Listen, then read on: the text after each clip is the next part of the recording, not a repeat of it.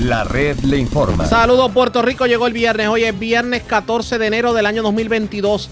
Y damos inicio al resumen de noticias de mayor credibilidad en el país. Es la red le informa. Somos el noticiero estelar de la red informativa de Puerto Rico. Soy José Raúl Arriaga. Esta hora de la tarde pasamos revistas sobre lo más importante acontecido. Lo hacemos a través de las emisoras que forman parte de la red, que son Cumbre, Éxitos 1530, X61, Radio Grito y Red 93 www.redinformativa.net. Señores, las noticias ahora. Las noticias. La red le informa. Y estas son las informaciones más importantes en la red le informa para hoy. Viernes 14 de enero, Tribunal Supremo de Estados Unidos dice que empresas no pueden obligar a empleados a hacerse semanalmente pruebas de COVID o inclusive a vacunarse. La pregunta es, ¿esto aplica a Puerto Rico o no aplica a Puerto Rico? Pues lo analizamos en esta edición. Escuche esto, opinión de Jesús Vázquez del Centro Unido de Detallistas sobre cambios a las órdenes ejecutivas del gobernador en torno al COVID. Él dice que 75% de aforo en las megatiendas y en centros comerciales, eso es para las megatiendas como hacerle cosquillitas e insiste que son los pequeños y medianos comerciantes los que siempre resultan más afectados. En medio de la pandemia augura el cierre de cientos de negocios de manera permanente, mientras las megatiendas tampoco están muy contentas con las reducciones de aforo. En medio de la orden ejecutiva, insisten en que el verdadero repunte no está saliendo de las tiendas, sino de las reuniones familiares. Procuradora de la Mujer reconoce que aumentan las quejas de las víctimas de violencia de género sobre el trato que se le da en los tribunales. Según la funcionaria, el caso de Pequi, la mujer del boxeador Juanma López, es el cuento de nunca acabar y es la norma en muchas salas de los tribunales. Todo listo mañana para la primaria en Guainabo. Secretario del Partido Nuevo Progresista Carmelo Ríos de paso aclara, Georgie Navarro si ganara la primaria no podrá ser juramentado al menos hasta que un tribunal lo decida. El 2021 fue el año con menos nacimientos en Puerto Rico y esto desde el siglo XIX no se veía una cifra tan baja. Preso joven de 20 años por amenazar a su madre con cuchillo en Humacao. Muere peatón arrollado en carretera de Isabela, mientras en condición grave otro peatón arrollado en carretera de San Sebastián. Arrestan cuatro menores en Maunabo y les ocupan drogas, armas, dinero y dos vehículos. Tres estaciones de gasolina visitadas por los delincuentes en Bayamón en las últimas horas. En una de ellas se llevaron 9 mil dólares en cigarrillos y se llevan dos armas de fuego en medio de escalamiento a residencia en Unibón de Morovis. Esta es la red informativa de Puerto Rico. Bueno, señores, damos inicio a la edición de hoy viernes del noticiero estelar de la red informativa de inmediato a las noticias. Señores, la Corte Suprema de Estados Unidos bloqueó el mandato de vacunación del presidente de Estados Unidos, Joe Biden, para los trabajadores de grandes empresas, aunque mantuvo este, este requisito de vacunación para los del sector de la salud. De hecho, para que ustedes tengan una idea, la orden ejecutiva del presidente Joe Biden obligaba a presentar una prueba del virus semanalmente a quienes se negaban a inmunizarse, algo parecido como lo que ocurre en Puerto Rico. Por separado, dictaminaron los jueces del Supremo que un mandato de vacunación más limitado podría aplicarse al personal de los centros de atención médica financiados por el gobierno federal. Pero, según indicaron los jueces del tribunal más importante de toda la nación, el mandato excede la autoridad del primer mandatario. La pregunta es, ¿esta decisión de la Corte Suprema de Estados Unidos afecta a Puerto Rico o no afecta a Puerto Rico? Tenemos análisis completo sobre el particular y tenemos, digamos que varias opiniones y son opiniones diversas en este sentido. Quiero comenzar con lo que dijo en la mañana de hoy el licenciado Joe Mercado precisamente sobre esto que ocurrió en el Tribunal Supremo. ¿Verdaderamente aplica a Puerto Rico la orden del Tribunal Supremo? Vamos a escuchar lo que tuvo que decir el licenciado Joe Mercado. Requisito del gobierno federal que obligaba, obligaba, quería obligar, entraba en vigor ya prontito, en el mes de enero, pero el Tribunal Supremo lo bloqueó, ese requisito de que obligaba a empleados de grandes empresas, 100 empleados o más, a vacunarse o presentar semanalmente una prueba negativa. Me preguntan, ¿y esto aplica a Puerto Rico? Pero por supuesto que el efecto práctico es que aplica a Puerto Rico. Y entonces esta debió haber sido la primera plana del periódico, El Nuevo Día, El Vocero, Primera Hora, que ese fallo del Supremo aplica a Puerto Rico y que no se puede obligar a ninguna empresa privada a requerir pruebas semanales. No pueden. Mírelo aquí. Dijo el Supremo de Estados Unidos, bloqueó el requisito del gobierno, se lo pongo ahí para que usted lo vea, bloqueó el requisito federal que obligaba a los empleados de grandes empresas, 100, 100 empleados o más, a vacunarse. O sea, no los pueden obligar y presentar semanalmente pruebas negativas. Así que, bueno, esa es la que hay. Sin embargo, el máximo foro sí permitió que entrara en vigor en todo el país norteamericano eh, un mandato que ordena a todos los trabajadores de centros de salud y de atención médicas que sean financiados con fondos federales, no privados, para inocular contra la mortal enfermedad. Estas medidas fueron parte de los esfuerzos que Joe Biden quería impulsar. La mayoría conservadora de la Corte concluyó que el gobierno se extralimitó. Hello, Perluisi, hello, Mellado. Esta es la noticia. El gobierno se extralimitó en su totalidad y en su autoridad para tratar de imponer la regla de vacuna o prueba de empresas estadounidenses. Ahí está. Lo dijo el Supremo de Estados Unidos, lo que venimos diciendo aquí hace rato. No te pueden obligar con las pruebas en empresa privada, ni tampoco te pueden obligar en la empresa privada a vacunarte. Yo lo llevo diciendo hace meses, desde que estaba en un canal de televisión. Y dijeron que no, que el gobierno, que el gobernador, que podía obligar en la empresa privada. Y yo decía que no, que era inconstitucional. Miren mi sonrisa. Me lo estoy gozando todo. Porque el tiempo me dio la razón. Ahora la pregunta es, ¿verdaderamente el licenciado Joe Mercado tiene la razón en esta controversia? Pues vamos a escuchar la otra cara de la moneda, por lo menos otra versión sobre si en efecto aplica o no aplica esta decisión del Tribunal Supremo a Puerto Rico. El licenciado Jaime Sanabria, en entrevista con Denis Pérez, dijo lo siguiente precisamente sobre si aplica o no aplica a Puerto Rico. Sí, como recordará Denis, en a finales del año 2020 el presidente Biden le había dado una instrucción al secretario del Trabajo Federal para que a través de su oficina de OCHA adoptase un reglamento que requiriera a todos los patronos con 100 empleados o más que obligaran a sus patronos a vacunarse. El reglamento en esencia lo que establecía, entre otras cosas, era eso. Ese reglamento, OCHA, conforme a la instrucción de Biden, lo adoptó como dos meses después. Y tan pronto lo notificó a todos los patronos en Estados Unidos y Puerto Rico, varios grupos de interés, varias asociaciones, varios estados demandaron al presidente Biden y alegaron en esencia que el gobierno federal y el presidente no tenían el poder de exigir a un patrono privado que esté físico en un estado que obligara a sus empleados a vacunarse. ¿Bajo qué principio? Bajo un principio constitucional que es de la no delegación. O sea, tú sabes que hay tres ramas de gobierno, la ejecutiva, la legislativa y la judicial. Pues cada una tiene sus poderes y el ejecutivo no tiene el, el, el poder de legislar y requerir cosas que no le hayan autorizado el Congreso. Pues se estaba planteando que el secretario del Trabajo, dentro de la ley orgánica o habilitadora de su agencia, no tenía el poder de tomar medidas de salud pública, que uh -huh. sí tenía el poder para adoptar medidas para proteger a los empleados en los lugares de trabajo.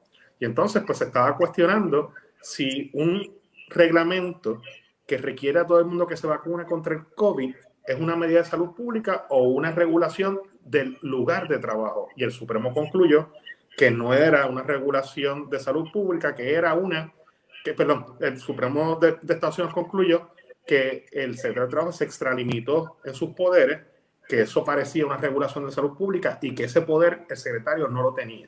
En Bien. ese sentido, pues paralizó la vigencia del reglamento. Pero hay, hay, partes que se quedan, o sea, porque, porque quiero, eh, hay mucha confusión, o aquí había, ya esta mañana de hecho, en el, en el push, había mucha gente diciendo, entrevístate a un abogado porque ya ahora las órdenes ejecutivas y los, los mandatos de vacunación eh, no se pueden hacer. Eso no es cierto tampoco. Eso, no es cierto. Eh, solamente lo que dijo el Tribunal Supremo de Estados Unidos es que el gobierno federal no podía obligar a los patronos privados a requerir que, a sus empleados que se vacunen, pero el Supremo fue enfático en decir en el día de ayer, en la opinión que publicó, que ellos no estaban pasando juicio sobre si un gobernador o un estado podría obligar a sus ciudadanos a vacunarse. El, el Supremo lo dijo así, mira, yo ahora mismo en esta decisión no estoy decidiendo que un gobernador no puede obligar a alguien a vacunarse. Eso es otra historia. Y, aquí, si algún día llega ante mi consideración, pues yo daré mi, mi, opinión sobre ello. Pero eso no es lo que, lo que ayer se resolvió. Por el momento, el gobernador Pedro Pierluisi puede seguir emitiendo órdenes ejecutivas. El gobernador eh, puede seguir utilizando el mecanismo de la orden ejecutiva para tratar de lidiar con la crisis o con la pandemia que estamos viviendo. Eso no significa, Denise, que lo que está haciendo el gobernador es correcto desde el punto de vista de derecho. Explíqueme pero, eso, explíqueme eso. Sí, un gobernador puede a través de una orden ejecutiva y amparándose en las facultades que una ley le concede, tomar medidas para atender situaciones también de salud pública o seguridad. Uh -huh. Pero si el gobernador tiene poder o no para tomar o adoptar todas las medidas que ha adoptado con respecto al COVID, eso es un asunto que tendría que dilucidarse en un tribunal. Y ahora mismo hay litigios activos corriendo donde están cuestionando ese poder. Hasta que un tribunal no diga que se extralimitó, por ahora, pues todos los ciudadanos deben obedecer esas órdenes. El gobernador, por ejemplo, ayer cuando en su conferencia de prensa dijo que fue muy el gobernador en esto uh, y yo entiendo el punto que usted me trae, pero el gobernador ha sido bastante cuidadoso porque sabe que todo que todas estas cosas pueden ser eh, pueden llegar al tribunal. Cuestionadas. Ajá, exacto. Y en un momento él comentó, eh, yo soy muy cuidadoso, por eso siempre he prevalecido en los tribunales. Eh, y dijo, eh, se negó a utilizar la palabra obligar. Y yo creo que ahí está la diferencia. Él utilizó, él utilizó la palabra instar, por lo que vi. Y instar. eso, es, eso fue un, una utilización hábil del lenguaje. Ahora, el gobernador puede estar eh, arriesgándose un poco en, en algunas de sus medidas en el sentido de, yo no sé si tú viste, pero como parte de ley ejecutiva, él le está exigiendo las pruebas negativas del COVID solamente a las personas no vacunadas. Uh -huh. Y esa medida, a mí, desde un punto de vista jurídico y desde un punto de vista práctico, me parece irracional. ¿Por qué? Uh -huh. Porque ya nos han dicho los científicos, los doctores, que tanto una persona vacunada como una no vacunada pueden tener la misma carga viral en la nariz y en la garganta. Uh -huh. Y eso pudiese también al mismo tiempo provocar contagio a, la, a, cualquier población. Así que no sé si se justifique de todas las medidas que era eh, impulsado, esa es la que a mí me causa mucha duda. Licenciado, porque la realidad es que, ¿verdad? No, no somos tampoco incautos ni ingenuos. Eh, una cosa es instar, pero si tú te cierras, si tú, yo te insto, yo te insto, y te digo, no te preocupes, no te estoy obligando, te, te, estoy instando, pero no puedes llegar a mi casa sin la vacuna. Eh, no puedes llamarme si la estoy tratando de ser hasta absurda, pero si yo te insto a que no me a que, a que te vacune, eh, pero te lo condiciono toda tu existencia alrededor mío a que estés vacunado, que te estoy obligando.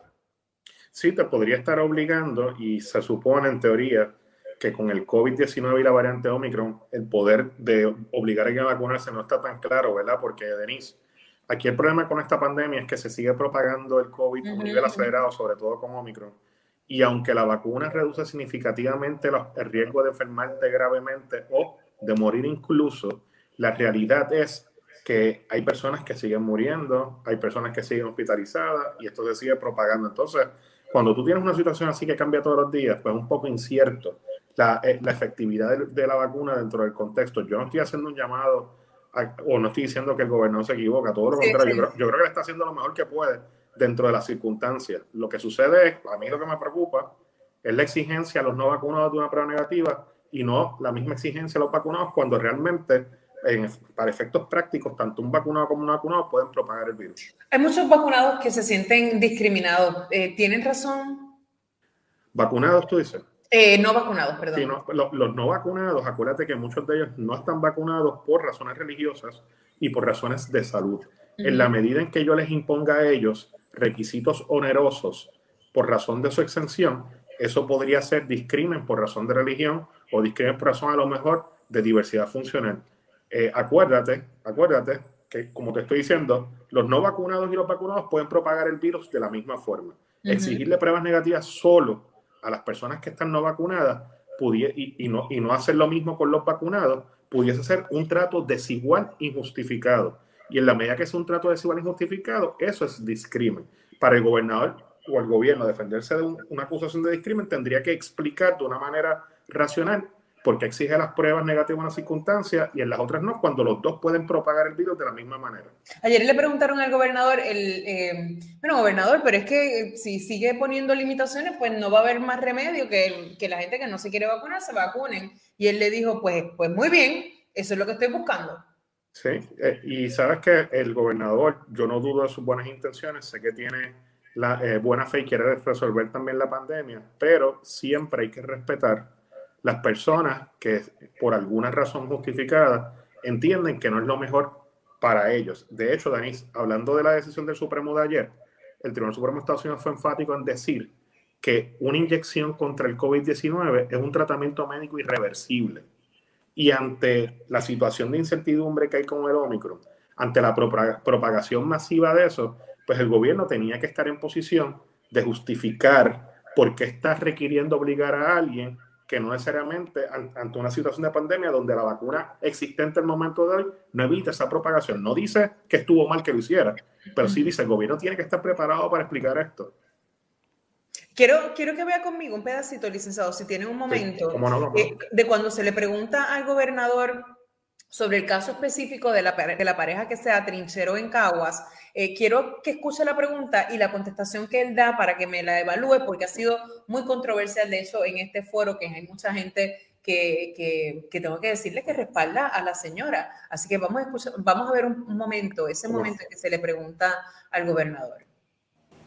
Buenas tardes, gobernador. Tenía dos preguntas. La primera, eh, con relación a esto de las órdenes ejecutivas, eh, hemos visto en los pasados días, las pasadas semanas, casos de personas que eh, no le ven como ese poder en ley a la orden ejecutiva por el uso de las mascarillas, la declaración de viajeros, y quería saber si en ese aspecto ha evaluado hacer más restrictivo o flexibilizar ese asunto.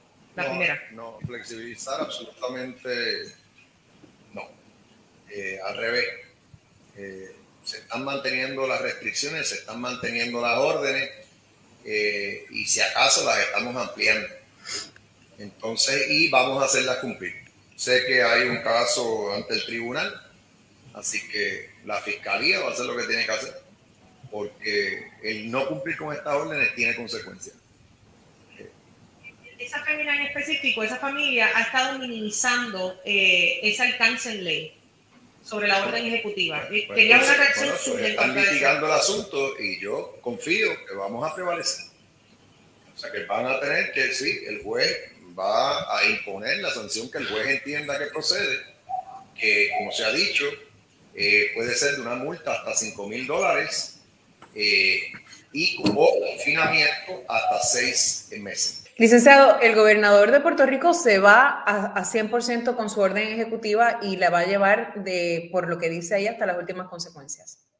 Sí, y el gobernador de Puerto Rico, como digo, si del cielo te caen limones, Denise, tú tienes que hacer limonada. Y yo creo que el gobernador de Puerto Rico, ante la crisis que ha enfrentado, está tomando unas medidas, muchas de ellas razonables. y, y los ciudadanos promedios deben seguir la ley, deben seguir la orden ejecutiva y si tienen alguna insatisfacción, pues cuestionarla en el tribunal, no tomar la justicia en sus manos, porque eh, yo no soy científico, yo no soy tampoco un funcionario, pero sí sé que el gobierno está preocupándose y cuidándome.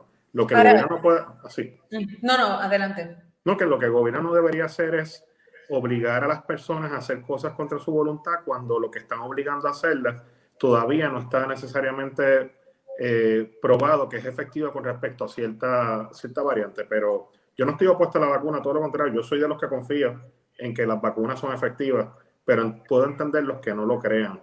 Y, y, los que no lo crean, pues lo que tienen que hacer es cumplir con la ley y con respecto a ello, pues seguir validando las exenciones y cumpliendo con las normas de distanciamiento social. En el caso de, de esta señora, licenciado, no sé si ha tenido oportunidad de, de, de llenarse de, de los datos, pero me pregunto, eh, licenciado, si le pareció que más allá de, que, de que la orden ejecutiva hay que cumplirla, eh, el, el- el procesamiento de este caso, ¿verdad? Eh, eh, le pareció adecuado. A mí me pareció, eh, Denise, a mí- yo vi el video de la señora, yo creo que desde la primera noche en que ella llegó al aeropuerto, y sí. a mí me pareció que ella estaba haciendo algo incorrecto. Ma- Todavía también me pareció que divulgarlo fue peor, porque estás tratando, estás despertando, o estás causando una incitación a, una- a un revuelo, a una revuelta, una revolución. Y yo creo que eh, el procesamiento de la persona está bien, claro. Hay quien dice contra, hubo demasiados agentes encima de ella y de su esposo y la situación se tornó un poco tensa y la prensa yo sé que se quejó. Yo no estoy diciendo que eso estuvo bien, pero sí te estoy diciendo que eh, ella se, se ausentó una cita, eh, ¿verdad?, del tribunal y yo creo que la policía hizo lo que tenía que hacer, que era buscarla y, y llevarla a, a que respondiese.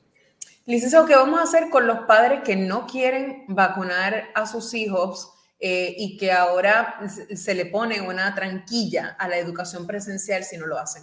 Bueno, hay esas de esas medidas, Denise, que yo no estoy 100% claro que el gobernador necesariamente está actuando eh, conforme a lo que un tribunal dijese que es la constitución. Yo creo que a los padres debe dársele deferencia eh, en cuanto a qué tratamiento van a, in- a inocular a sus hijos, sobre todo, Denise, con tantos estudios que hay de posibles casos de miocarditis en los niños.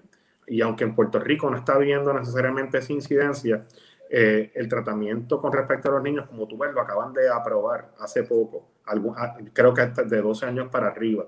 Y yo sería más empático con los padres y no penalizaría a los hijos con la cuestión de las clases presenciales, porque como te dije, Denise, el- el- la- primero los niños no están muriendo de, de la vacuna, ¿no? Eh, no es lo que suele suceder.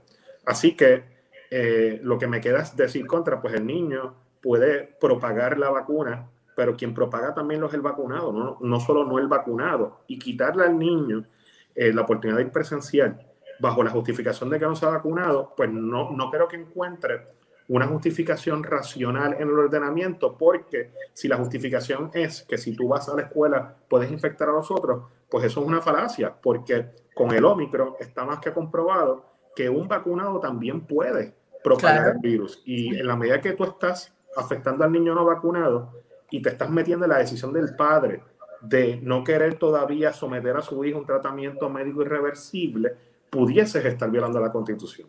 Ujú. Y que un empleado, eh, y, y perdone que lo estoy, estoy totalmente abusando de ustedes, pero hay muchos temas No. pendientes. Eh, un empleado puede decirle a un patrono, sé que tenemos casos positivos, eh, no voy a trabajar. Bueno, eh, el empleado podría decirlo, que esté bien es otra cosa. Si el Ujú. patrón le exige al empleado que vaya a la oficina o al, al lugar de trabajo, el empleado tiene que hacerlo, si no, estaría insubordinándose. Ahora bien, si el empleado opina que el patrono no ha hecho lo que tiene que hacer para proteger a todos sus trabajadores y que las condiciones de trabajo son insalubres, pues el mismo ordenamiento provee unos mecanismos. Por ejemplo, una queja ante OCHA de Puerto Rico. Y OCHA de Puerto Rico pues va a investigar lo que está ocurriendo, pero aquí en este contexto pandémico, el empleado tiene que obedecer cualquier instrucción que el supervisor le dé. No puede tomar la justicia en sus manos, a menos que piense que su vida está en un peligro que no puede evitar y la única manera de evitarla es no yendo. Pero para eso debería seguir el canal de OCHA y otros relacionados. Ya ustedes escucharon las dos caras de la moneda, el licenciado Joe Mercado por un lado y el licenciado Jaime Sanabria por el otro. Hay que ver qué va a ocurrir de ahora en adelante. El gobierno sigue firme en que no aplica por el momento la decisión del Tribunal Supremo de los Estados Unidos. Hay personas que entienden que sí. Obviamente este análisis va a continuar en el transcurso del día. Ustedes pendientes a la red informativa. La red le informa. Cuando regresemos, hablemos de esas mismas órdenes ejecutivas del gobernador, porque los, los pequeños y medianos comerciantes dicen, o por lo menos se sienten como el sector más estrangulado dentro de toda la pandemia, porque le bajaron el aforo a 75% a los centros comerciales y a las megatiendas y dicen los pequeños y medianos comerciantes que esto es hacerle cosquillas, que esto no es real y que los que verdaderamente se están viendo afectados son los pequeños y medianos comerciantes a tal extremo que auguran que cientos de negocios van a cerrar para siempre. Hablamos con el presidente del Centro Unido de Detallistas luego de la pausa. Regresamos en breve con más en esta edición de hoy viernes del Noticiero Estelar de la Red Informativa.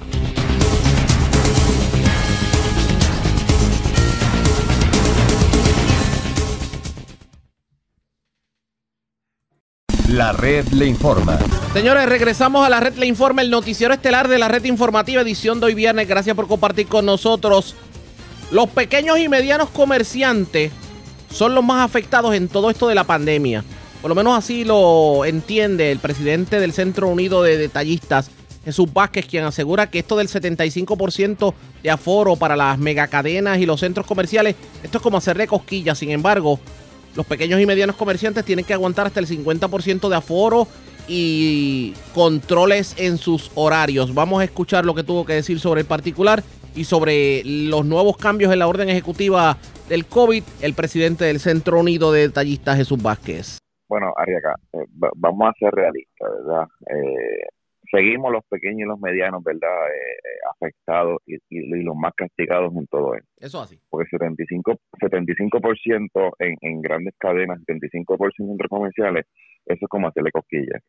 Eh, ¿sabes? Eso, eso no afecta a nada, ¿sabes? Si, si en tu tienda caben 2.000 personas, pues 75% pues como quiera caben 1.500. Este, sabe que en el pequeño no, en el pequeño somos pequeñitos, ¿sabes? Y de un comensal que ¿cuántas, cuántas personas pueden caber? 60, 70 personas y me quitaste la mitad. ¿sabes? Eh, Eso sí hace daño. Eso sí, eso sí que afecta un montón y más en lugares que toda, todos y hemos demostrado más de todo el mundo que tenemos unos controles eh, de salud y seguridad para todas las personas. Y como siempre he dicho, siempre hay uno que otro que no cumple, pues mira, el que no cumpla, castígalo y se acabó. Pero no podemos pagar todos los responsables por dos o tres.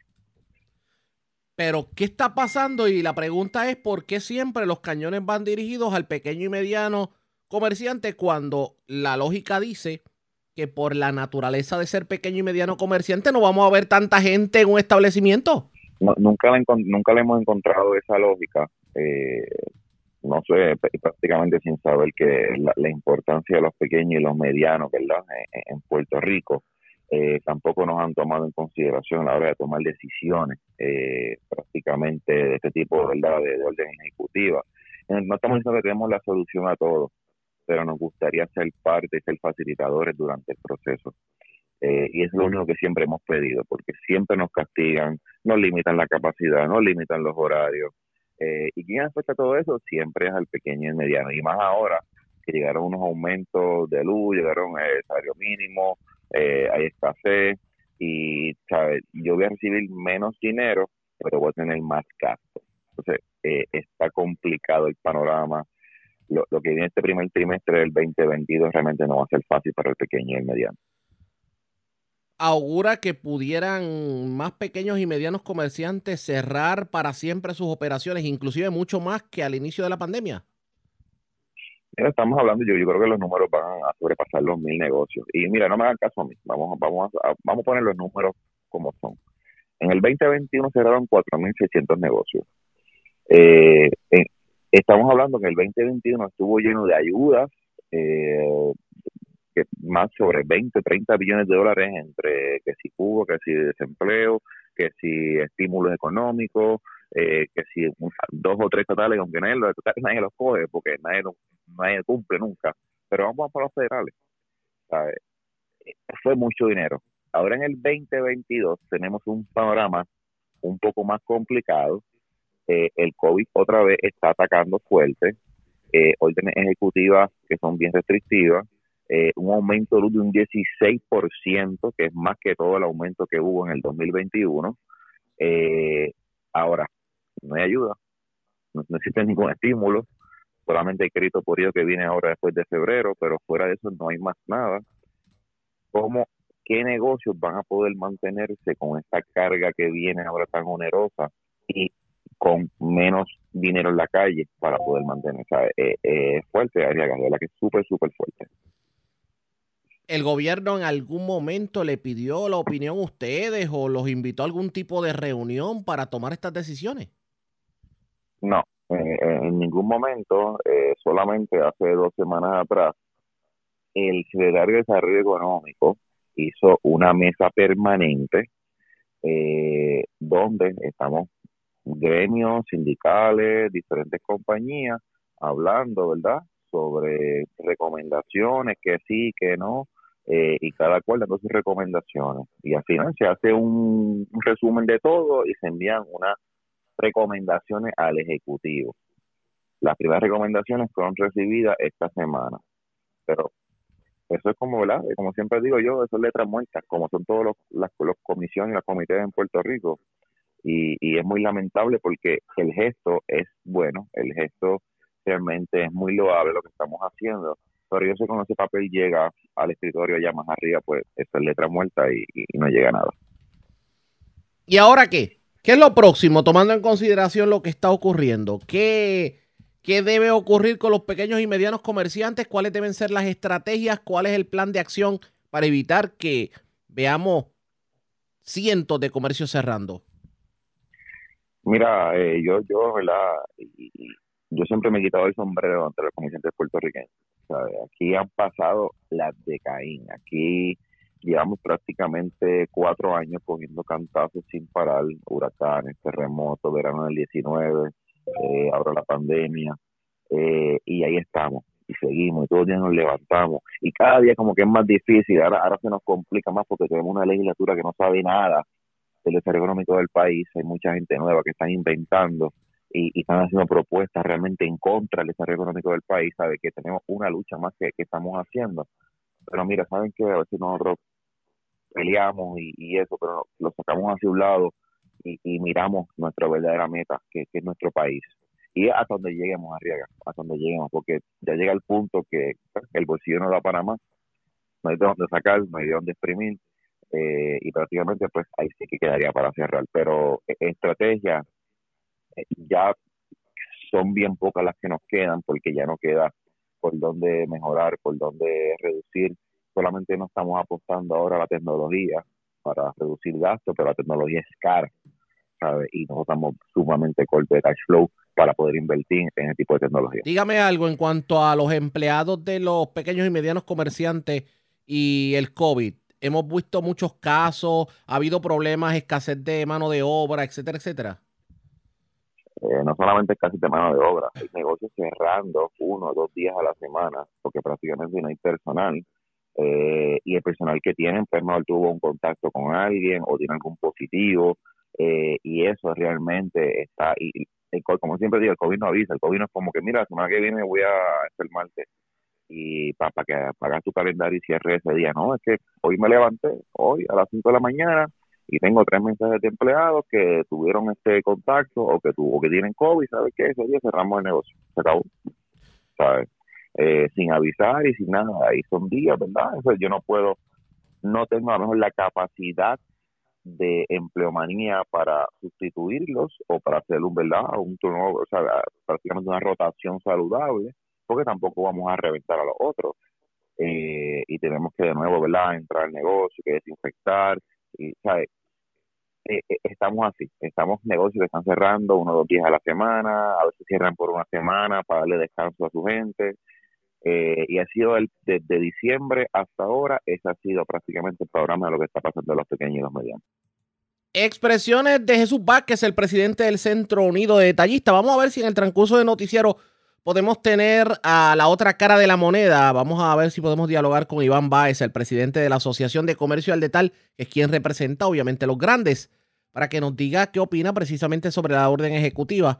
Así las cosas, habría que esperar a ver cuál va a ser el resultado, pero si todo madura como pinta, por lo menos según Jesús Vázquez, cientos de negocios pudieran cerrar sus puertas en este año 2022. Y precisamente hablando de COVID, ¿cómo están los números al día de hoy? 25 muertes, 905 hospitalizados, 6.219 casos y la tasa de positividad está hoy viernes en 36.1%. Según se informa, de las 28 muertes que se reportaron a causa del virus, 13 personas estaban vacunadas, si la dosis de refuerzo, 9 estaban no vacunadas y 3 tenían la vacuna de refuerzo. De hecho, se dice que el 91% de las personas aptas para vacunarse cuentan al menos con una dosis de la vacuna. La red le informa. Cuando regresemos las noticias del ámbito policíaco más importantes acontecidas, entre las que tenemos que destacar, murió un peatón arrollado en una carretera de Isabela, mientras en condición grave se encuentra otro peatón que fue arrollado en una carretera de San Sebastián. Arrestaron a cuatro menores en Maunabo. Les ocuparon drogas, armas, dinero y dos vehículos. También tras las rejas un joven de 20 años por amenazar a su madre con un cuchillo en Humacao y asaltaron tres estaciones de gasolina en la zona de Bayamón. Es lo próximo a la pausa. Regreso en breve con más.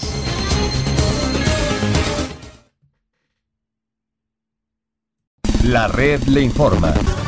Señores, regresamos a la red Le Informa. Somos el noticiero estelar de la red informativa de Puerto Rico, edición de hoy viernes. Gracias por compartir con nosotros. Vamos a noticias del ámbito policíaco. Comenzamos en la zona este de Puerto Rico. Una persona fue encontrada muerta en el garaje Puma, al lado del residencial Pedro Rosario Nieves en Fajardo. Información con Yaira Rivera, oficial de prensa de la policía. Saludos, buenas tardes. Hola, buenas tardes. Agentes adscritos al distrito de Fajardo investigaron de manera preliminar un incidente con persona muerta en el- los predios del garaje Puma al lado del residencial Pedro Rosario Nieves en Fajardo. Según se informó, el querellante se comunicó con las autoridades acerca de un hombre muerto y al llegar la policía encontraron detrás de un food truck a un hombre que había fallecido. Al momento se desconocen las causas y la identidad del perjudicado. Gracias por la información. Buenas tardes. Buenas tardes. Gracias, era Yaira Rivera, oficial de prensa de la policía en la zona noreste y del noreste vamos a la zona este de Puerto Rico porque las autoridades intervinieron con cuatro menores, les ocuparon sustancias en un sector de Maunabo. Además, tras la reja se encuentra un joven que alegadamente amenazó a su madre con un cuchillo, un hecho ocurrido en el barrio Candelero de Humacao y la información la tiene Francisco Colón, oficial de prensa de la policía en la zona este. Saludos, buenas tardes. Buenas tardes, Ariagui. Buenas tardes a todos los que escuchan. ¿Qué información tenemos? Mira, se le erradicaron cargos criminales por los delitos de amenaza, ley de armas y sustancias controladas contra Carlos de Burgos Pérez, de 20 años y residente del pueblo de Humacao. Los hechos ocurrieron para la fecha del día miércoles 12 de enero de este año, en horas de la tarde, en el barrio Candelero Arriba del pueblo de Humacao, donde se alegó que Burgos Pérez, portando un cuchillo de cocina, amenazó a su progenitora con causarle daño si ésta se comunicaba con la policía. Luego, en el momento del arresto, se le ocupó un cigarrillo con picadura de marihuana. La agente Iliana Cruz del Cuerpo de Investigaciones Criminales de Humacao, bajo la supervisión del teniente Morales, consultó el caso con el fiscal Leiki Sepúlveda, presentando la prueba ante el juez Ginés Pietri del Tribunal de Humacao, quien determinó causa probable para arresto, fijando una fianza global de 40 mil dólares, la cual no prestó, ordenando su ingreso a la cárcel de Bayamón hasta la fecha de la celebración de la vista preliminar. En otras notas policíacas, la división de drogas del área de Humacao, la cual dirige el teniente Héctor Cruz, en unión a la División de Arrestos Especiales e Inteligencia del área de Humacao, llevaron a cabo un plan de vigilancia y seguimiento y arresto en la carretera PR3, ramal 759 del barrio Palo Seco del pueblo de Maunabo y como resultado de la misma, cuatro menores de entre 15 a 17 años de edad fueron intervenidos por ley de armas y sustancias controladas. La evidencia ocupada fue la siguiente, una pistola marca Taurus modelo Millennium calibre 9 milímetros, un cargador, 17 municiones calibre 9 milímetros, una pistola neumática marca Glock calibre 4 milímetros, 8 copos de marihuana, 23 bolsas de marihuana, 5 bolsas de crack, 38 bolsas de cocaína, 14 pastillas, 234 dólares en efectivo y dos vehículos de motor para investigación. Los agentes Doris Burgos y Arturo Pobales, supervisados por el sargento Víctor Veguilla en unión con el personal de la Oficina de Asuntos Juveniles del Cuerpo de Investigaciones Criminales de Humacao, consultarán el caso con el procurador de menores en la mañana de hoy. Gracias por la información. Buenas tardes. Buenas tardes. Gracias, era Francisco Colón, oficial de prensa de la policía en la zona de Humacao, de la zona este. Vamos al noroeste de Puerto Rico porque en la zona noroeste un peatón murió arrollado, un hecho ocurrido en una carretera de Isabela, mientras en condición grave se encuentra otro peatón que fue arrollado en una carretera de San Sebastián. Juan Bautista, ya el oficial de prensa de la policía en Aguadilla con detalles. Saludos, buenas tardes. Buenas tardes para ti, Ariaga. Buenas tardes para el público Radio Escucha, como mencionaste. Eh, ambos accidentes son investigados por la División de Patrulla de Carreteras de Aguadilla. El primero de ellos, en, en, relación al fatal, pues ocurre a eso de las 5 y 10 de la madrugada de hoy en la carretera número 2, a la altura del kilómetro 109.6, esto en jurisdicción del barrio Galateo Bajo en Isabela. Según se nos informa, los hechos ocurren mientras Octavio Méndez, de 41 años, vecino de Aguada, conducía el vehículo a Cura, año 2005, por la mencionada vía en dirección de Isabela a Quebradillas e impacta al peatón Luis Cordero Pesquera, de 82 años, residente de Isabela, quien cruzó súbitamente la vía cayendo este al pavimento, donde también fue impactado por un auto Mitsubishi Lancer del año 2005 manejado por Michael Sánchez, de 46 años, vecino de Aguada. Como consecuencia de los impactos, el peatón resultó con lesiones que lamentablemente pues le ocasionaron la muerte en el lugar del accidente. El agente Miguel Morales, supervisado por el teniente Rolando Pérez en unión a la fiscal Yeisa González, se hizo cargo de la pesquisa ocupándose de los automóviles involucrados en este accidente, así como toma de fotos y medidas de la escena, practicándose la prueba de aliento a ambos conductores, eh, dando estos resultados de 0% de alcohol en sus organismos, continuándose con el debido proceso investigativo. Por otro lado, en relación al accidente grave, tenemos que ocurrió hoy a eso de las 3 y 39 de la madrugada en la avenida Emérito Estrada eh, de San Sebastián frente a la ferretería Oronos. Eh, se nos informa que los hechos ocurren mientras Joel Nieves Sánchez, de 34 años, residente de Moca, conducía un auto Mitsubishi Mirage del año 1998 por la citada vía, donde al llegar al frente al mencionado establecimiento impacta al peatón Omar Pérez Rivera, de 42 años, vecino de Moca, quien alegadamente cruzó súbitamente la vía, resultando este con heridas de carácter grave, por las que fue transportado hasta el Hospital San Carlos de Moca, donde permanece recluido. El agente Ángel Rivera, supervisado por el teniente Rolando Pérez, en unión a la fiscal González, se hicieron cargo de esta pesquisa, se ocupó el auto involucrado en el accidente, se tomaron fotos y medidas de la escena y se le practicaron pruebas para detectar alcohol u otras sustancias, tanto al conductor como al peatón, continuándose con el proceso investigativo. Gracias por la información. Buenas tardes. Buenas tardes. Gracias. Era Juan Bautista la oficial de prensa de la policía en Aguadilla. De la zona noroeste vamos a la zona metropolitana porque delincuentes asaltaron tres estaciones de gasolina en la zona de Mayabón. De una se llevaron inclusive hasta 9 mil dólares en cigarrillos. Además, dos equinos murieron. Eh, pues vehículos chocaron con estos equinos en una carretera de Guainabo. Y la información la tiene Wanda Santana, oficial de prensa de la policía en Bayamón. Saludos, buenas tardes. Buenas tardes para usted y para todos. ¿Qué información tenemos? Un robo fue reportado a las 4 de la madrugada de ayer, ocurrido en el puesto de gasolina Toral que ubica en la avenida Duelo en Rexville, Bayamón. Alegó la empleada que dos individuos con capucha portando armas de fuego mediante amenaza e intimidación forzaron la puerta de entrada, accediendo al lugar y se apropiaron de 200 dólares en efectivo, más de 100 cartones de cigarrillos de diferentes marcas. La propiedad fue valorada en 9.174 dólares aproximadamente. En estos hechos no se reportaron personas heridas. Por otra parte, dos robos adicionales fueron reportados en la madrugada ocurrido en los puestos de gasolina. El primero se reportó a las 4 en el puesto de gasolina Toral que ubica en la marginal de la carretera 167, urbanización Forest Hill, donde alegó la empleada que dos individuos portando armas de fuego mediante amenaza e intimidación llegaron al lugar anunciaron el asalto y la despojaron de dinero en efectivo producto de las ventas del día, botellas de licor y una variedad de cartones de cigarrillo. El segundo robo se reportó a las cuatro y veintitrés al puesto de gasolina Puma que ubica en la calle Los Almendros en mencionado municipio, donde se alegó que unos individuos portando armas de fuego con un objeto contundente ocasionaron daños a la puerta de entrada, lograron acceso y se apropiaron de dinero en efectivo y ocasionaron daños en el lugar. En estos hechos no se reportaron personas heridas. Los casos fueron referidos a la División de Robo del Cuerpo de Investigaciones Criminales de Bayamón. Y un accidente de auto con equinos sin heridos fue reportado a las 5.44 de la madrugada de hoy viernes en el expreso Martínez Nadal a la altura de la salida hacia la calle Ortegón en Guaynabo. De acuerdo a la información preliminar, la conductora de un vehículo Toyota Yaris color vino, la cual transitaba en dirección de Bayamón hacia Guaynabo por la Martínez Nadal, no se percató de los equinos en la vía de rodaje impactando lo mismo. Como resultado del accidente, un equino murió y el otro se encuentra gravemente herido. Agentes adscritos a Tránsito Municipal de Guaynabo se hicieron cargo de la investigación. Que tengan todos buenas tardes.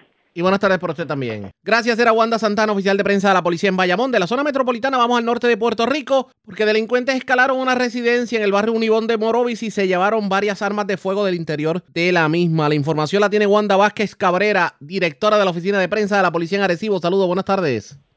Sí, gracias, muy buenas tardes. Pues así informan de que anoche los, los dueños de esta residencia informaron de que alguien forzó una ventana del cuarto logrando acceso al interior de la misma y se apropiaron de dos pistolas, una Glot modelo 23 calibre 40 y una FMK modelo AR1 Extreme calibre 223. Se llevaron unos seis cargadores, unas 225 municiones de diferentes calibres y 200 dólares en efectivo.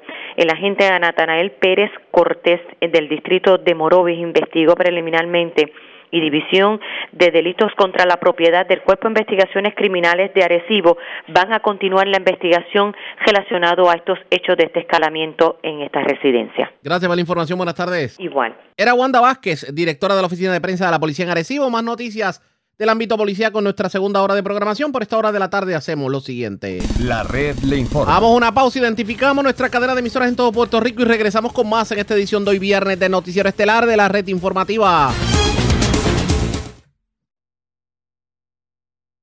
La red le informa. Saludos Puerto Rico, iniciamos nuestra segunda hora de programación. El resumen de noticias de mayor credibilidad en el país es la red le informa. Somos el noticiero estelar de la red informativa edición de hoy, viernes 14 de enero. Vamos a continuar pasando revista sobre lo más importante acontecido y como siempre a través de las emisoras que forman parte de la red que son Cumbre, Éxitos 1530, X61, Radio Grito y Red 93, www.redinformativa.net. Señores, las noticias. Ahora.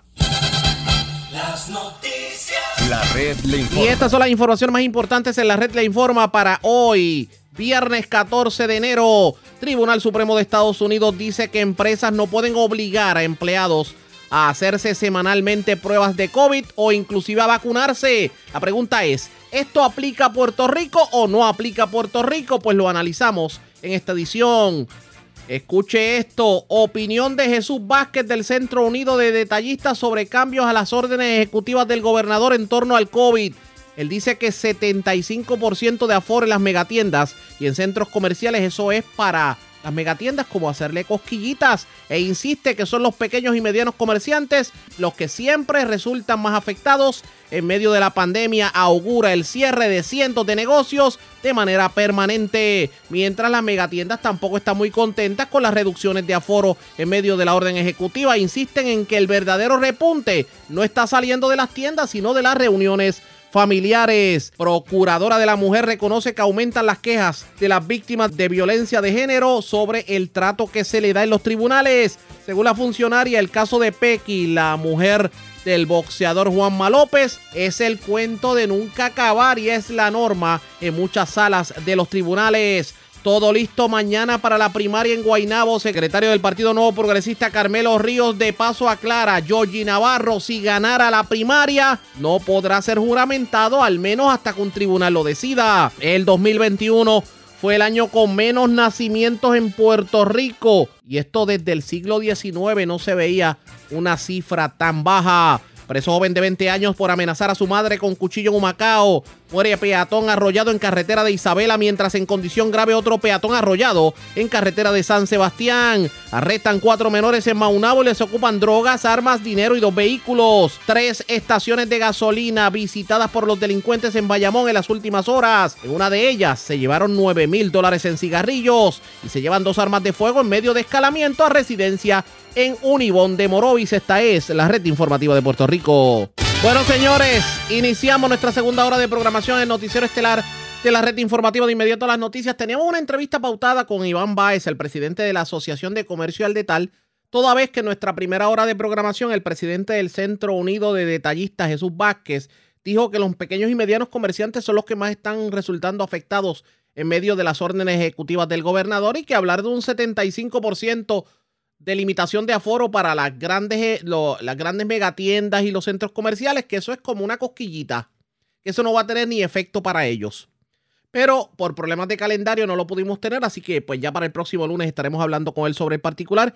Pero mientras vamos a cambiar de tema porque ayer nosotros le dábamos información a ustedes, amigos radio oyentes, sobre los resultados de las reuniones que sostuvo la Junta de Control Fiscal con los gremios de los policías, precisamente buscando un retiro digno. La pregunta es, ¿y los bomberos qué? Porque resulta que a juicio del presidente del Sindicato de Bomberos Unidos de Puerto Rico, José Tirado, los bomberos de Puerto Rico continúan siendo discriminados, ya que ni siquiera se habla del retiro de los bomberos. En línea telefónica tengo precisamente a Tirado para hablar del tema. Saludos, buenas tardes, bienvenido. Gracias y buenas tardes, Ariega. Gracias por, estar, por darnos la oportunidad. Y gracias por siempre de hablar con, con tu pueblo. Y gracias por compartir con nosotros.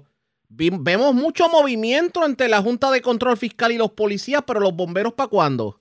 Bueno, nosotros nos hemos reunido varias veces con ellos, incluyendo con la señora Yaresco, y le hemos llevado nuestras inquietudes, le hemos hecho un informe de cómo se encuentran las estaciones de bomberos, este, le hemos hablado de los salarios de los bomberos y del, y del retiro de los bomberos. Y lo más que nos entristece es que el gobernador, que sabe los salarios que tienen los bomberos y la legislatura, entonces se legisla para solamente un componente de, del Departamento de Seguridad y se dejan los bomberos afuera cuando los bomberos los integraron al Departamento de Seguridad y son primeros respondedores de primer nivel como son la propia policía. Así que yo lo que estoy reclamando, Ariaga, es que se deje de, discriminar con este grupo, porque son 500 bomberos los que podrían este, acogerse a, ese a, esa, a ese retiro digno. Y es indigno que se, que se le quiera dar a un grupo en específico y no se incluyan los 500 bomberos.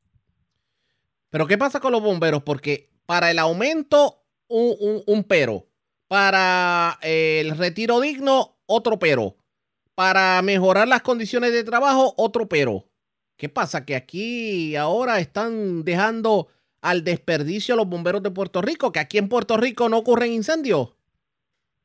Bueno, yo no, yo no, yo no entiendo por qué este esa esa posición de discriminar contra contra estos empleados públicos, porque los bomberos solo no estamos aquí para apagar fuego.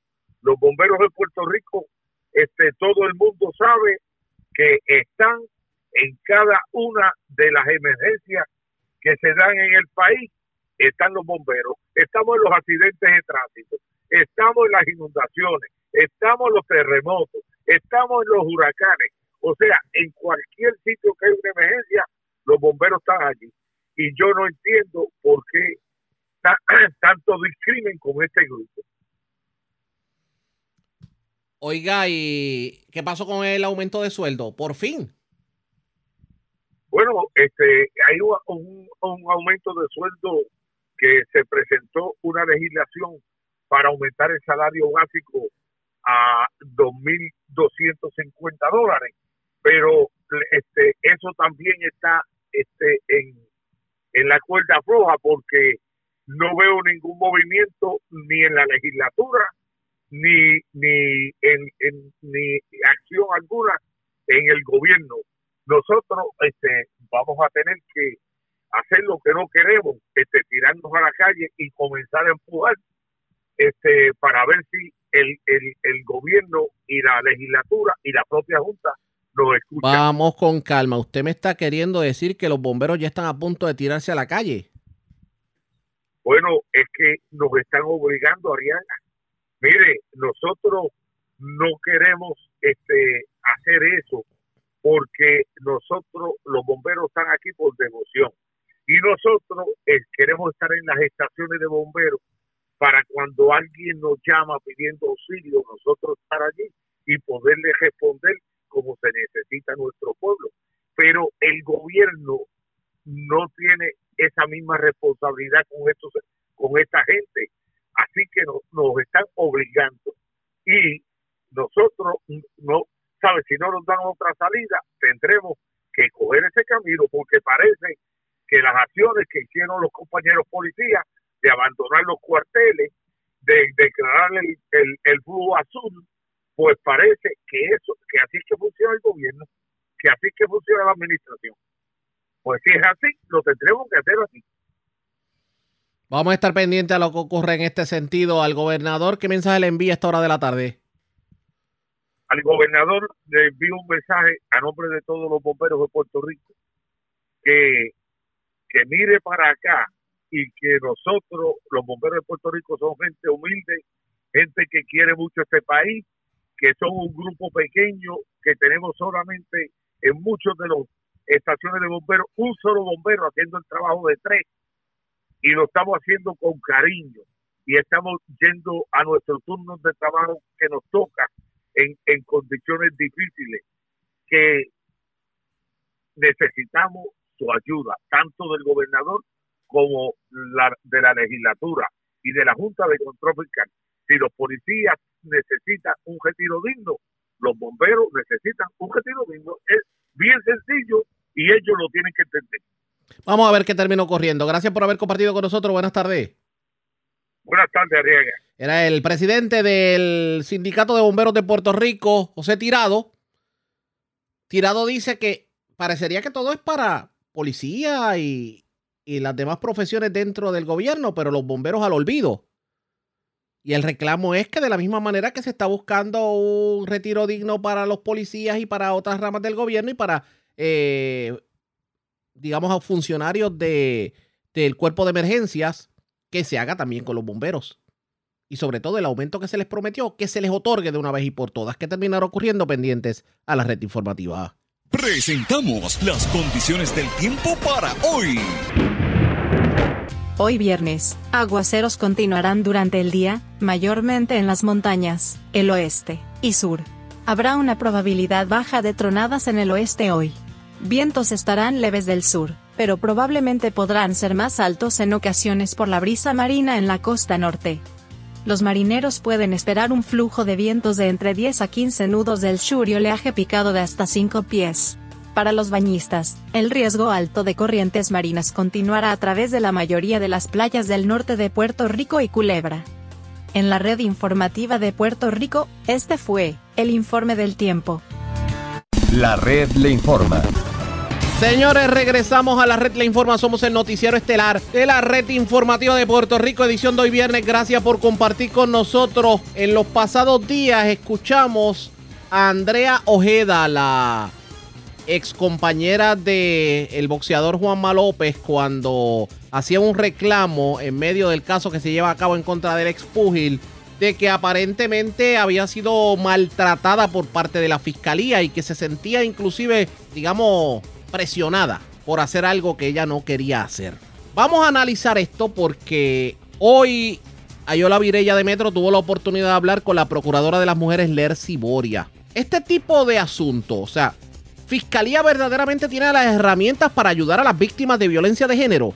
¿O Fiscalía se ha convertido en un ente que presiona a las víctimas de tal forma que las víctimas sufren más que los propios victimarios? ¿Y esto que le ocurrió a la PECI es algo recurrente? Vamos a escuchar lo que tuvo que decir la procuradora de la mujer, Lercy Boria. Pues mira, esto es un caso bien común, es la, es la complejidad cuando trabajamos con una víctima de violencia sobre todo lo que está pasando eh, una víctima sobreviviente de violencia. Así que aunque sí hay un grupo de personas que, que entienden que esto es sorpresivo, eh, ciertamente es eh, el panorama que nosotros tenemos que trabajar, todos los que trabajamos con víctimas de violencia, porque la víctima de violencia va a sentir en un proceso como este miedo, frustración, culpa, aunque no lo crean y ellas, eh, las víctimas hayan sido agredidas, humilladas y demás.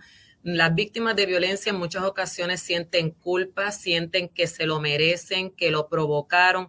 Así que es un asunto psicológico que tenemos que trabajar con la víctima, proveerle las herramientas pero lo más complejo ciertamente es que no podemos obligar a una víctima sobreviviente a que continúe un proceso o no.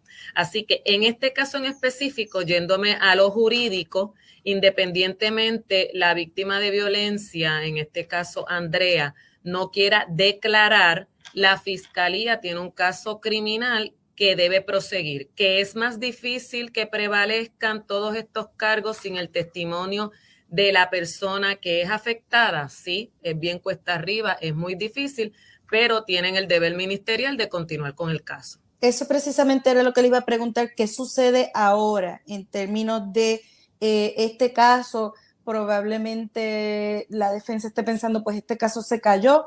¿Hay, hay herramientas que tenga la fiscalía para poder procesar casos de violencia doméstica sin el testimonio de la víctima sobreviviente? Sí, eh, en efecto sí. Eh, que es más difícil, también es un reto que tienen, pero no es la única evidencia que tienen para eh, llevar un caso de como este, como este tipo. Así que necesita otro tipo de evidencia como testigo, necesita cómo confrontar esa prueba. Así que eso es lo que ellos deben estar en estos momentos preparándose para el día que comience el juicio, independientemente que Andrea, principal testigo en este caso, principal afectada, no quiera por las circunstancias que sean, que vuelvo y recalco, es bien común que la víctima se retire del proceso, eh, que ellos continúen con el caso. En este caso, Juan Manuel López ya en el pasado había tenido otro caso que también pues eh, se cayó porque la víctima pues no quiso continuar. Eh, cuando, cuando esto ha pasado otras veces con la misma persona imputada, ¿eso debe tener algún peso eh, en, el, en, el juzgador, en el juez, o, esos son procesos totalmente separados? Pues mira, aquí el asunto y la dificultad es que, y tengo que decirlo en arroz y habichuela, que Juanma tuvo la suerte que no tuvo una convicción en el caso anterior, que, que a raíz de eso era candidato a un programa de desvío. Y el asunto jurídico, yo no quiero, no voy a entrar mucho, lo, eh, lo que a mí me interesa como procuradora y el llamado que, que le hago a todas nuestras víctimas de violencia, pero sobre todo a los agresores, porque hablamos muchísimo de las víctimas, pero poco de los agresores, es que independientemente el proceso judicial sea favorable para Juanma, no podemos perder de perspectiva que estamos ante un agresor. Un agresor que independientemente el tribunal no lo ha podido probar en una, en una ocasión anterior, cometió unos actos contra una persona. En esta nueva relación hay unas alegaciones de unos actos mayores. Eh, estamos hablando de un boxeador que según las alegaciones eh, eh, le da un puño, la golpea. Todos sabemos que un boxeador no es como cualquier ciudadano, es un acto físico contundente, peligroso, es un alma letal, el puño de Juanma, que no tiene ningún tipo de arrepentimiento. En las entrevistas yo lo veía ayer y le estaba achacando eh, a todo el mundo menos a él la situación que están pasando con, con la situación que pasaron con un bebé que, que, que, iban a tener, según las palabras de él, que no reconoce su problema, que fue el que provocó toda esta situación mediática y todo lo que ha sucedido y que en la próxima relación o si se mantiene con esta relación no va a disminuir su agresión, no se ha readiestrado, nadie le ha dado ningún tipo de terapia y luego de la agresión lo que viene es algo peor. Y eso yo lo quiero recalcar. Aquí lo que va a hacer Juanma, si no es intervenido, eh, reeducado, readiestrado, lo que viene es peor, lo que todos conocemos como un feminicidio. Y tenemos que alertar sobre eso. Licenciada, ayer, eh, aunque eh, según ¿verdad? hemos estado hablando, es común que las víctimas puedan retractarse en estas etapas del proceso. Eh, Andrea va un poco más allá y al decir que no quiere continuar el caso, se vira contra el sistema y dice que el sistema la ha maltratado, incluso ya fuera de sala, hace unas declaraciones, dice a las mujeres que están en situaciones de violencia, piénselo dos veces antes de denunciar al agresor. Eh, ¿Le preocupan esas expresiones? ¿Es algo que pueda estar sucediendo el, el, que, el que sea algo correcto, que se esté presionando a las víctimas? Pues mira, eh, cuando una víctima de violencia eh, que es lego, e incluso aunque estemos trabajando con un abogado, una abogada víctima de violencia, conozca de todo el proceso, hay que, hay que reconocer que estás en el momento más vulnerable. Yo no digo que, no hayan víctimas eh, que tengan un señalamiento contra algún funcionario, porque para eso eh, es que se comunican a nuestra oficina y nosotros fiscalizamos y demás. Pero ciertamente tengo que reconocer que ante el desconocimiento del proceso judicial, en algunas ocasiones eh, nuestras víctimas de violencia se sienten que que, que, están atentando contra ella. No, eh, lo que alega la, la joven en este caso es que la fiscalía le insistía que declarara. Y eh, vimos también lo que le explicó la jueza, es que es uno de los testimonios principales para poder llevar el caso. Eh, no, no, necesariamente era que se le estuviera insistiendo, agrediéndola, sino que es parte del proceso. Incluso también alegó que, la iban a arrestar. Si no comparecía, pues es algo eh, eh, que ya está establecido por ley. Los testigos tienen que comparecer eh, a, los tribunales. Pero volviendo al, tema de, cómo se siente, pues yo no voy a negar que hay fiscales y hay fiscales y hay, y hay policías que, que para eso es que la oficina de la procuradora busca fondos para que estén adiestrándose, tengan empatía, eh, colaboren con la víctima. Tenemos intercesoras que la acompañan durante todo ese procedimiento y también los jueces se tienen que seguir eh, eh, adiestrando sobre estos temas, no solamente en el aspecto del derecho, sino en, en cuanto a la conducta de una víctima y poder ser más comprensivos y sensibles con nuestras víctimas de violencia. Así que...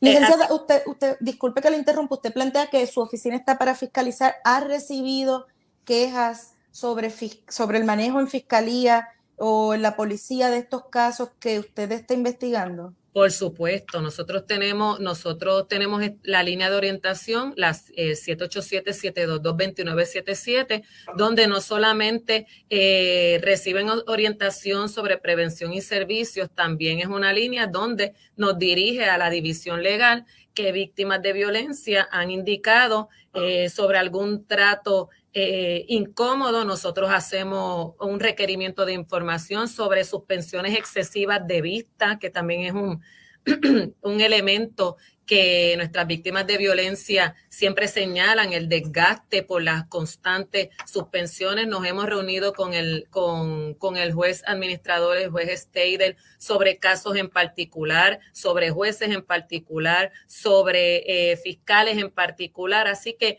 eh, en este caso no lo hemos recibido, pero eh, tenemos esta línea de orientación donde al, al primer argumento, al primer señalamiento, de auxilio para que de cualquier víctima que se sienta eh, que el sistema judicial la está afectando, tiene a la oficina de la procuradora para, para comenzar una investigación y fiscalizar el proceso. En, eh, en tribunales están las salas especializadas, en la policía ah, hay unidades, ¿verdad?, que trabajan específicamente con estos casos. ¿Está la fiscalía, eh, tiene los recursos para proteger y cuidar a las víctimas? Pues en estos momentos, eh, recientemente, a raíz de la orden ejecutiva del estado de emergencia, se separaron unos fondos para reclutar más fiscales en el área especializada de, violencia doméstica. Así que eh, todos los fondos que se asignan es para la constante, el constante adiestramiento, un adiestramiento de de dos o tres días o de un año y, que ahí se acabe, eso no va a, adiestrar a ningún funcionario. Tenemos que reconocer que el aspecto de la violencia de género eh, es, un, eh, multifactorial, yo siempre lo he señalado, es multisectorial. Todos hemos sido criados en una cultura machista, así que es un constante estudio de de cómo trabajar con una víctima de violencia. Es muy complejo poder entender y, ser empático y trabajar con una víctima de violencia y para eso es que la oficina de la procuradora, todos los fondos que solicita es para que se estén adiestrando constantemente y puedan darle un mejor servicio a nuestras víctimas de violencia. Ciertamente la jueza ayer que atendió este caso estuvo ante sí una situación complicada eh, la víctima sobreviviente en su alocución eh, se notaba también, ¿verdad? Un poco agitada. ¿Cómo entiende usted, ¿verdad? Desde afuera que manejó la jueza el caso en ese momento.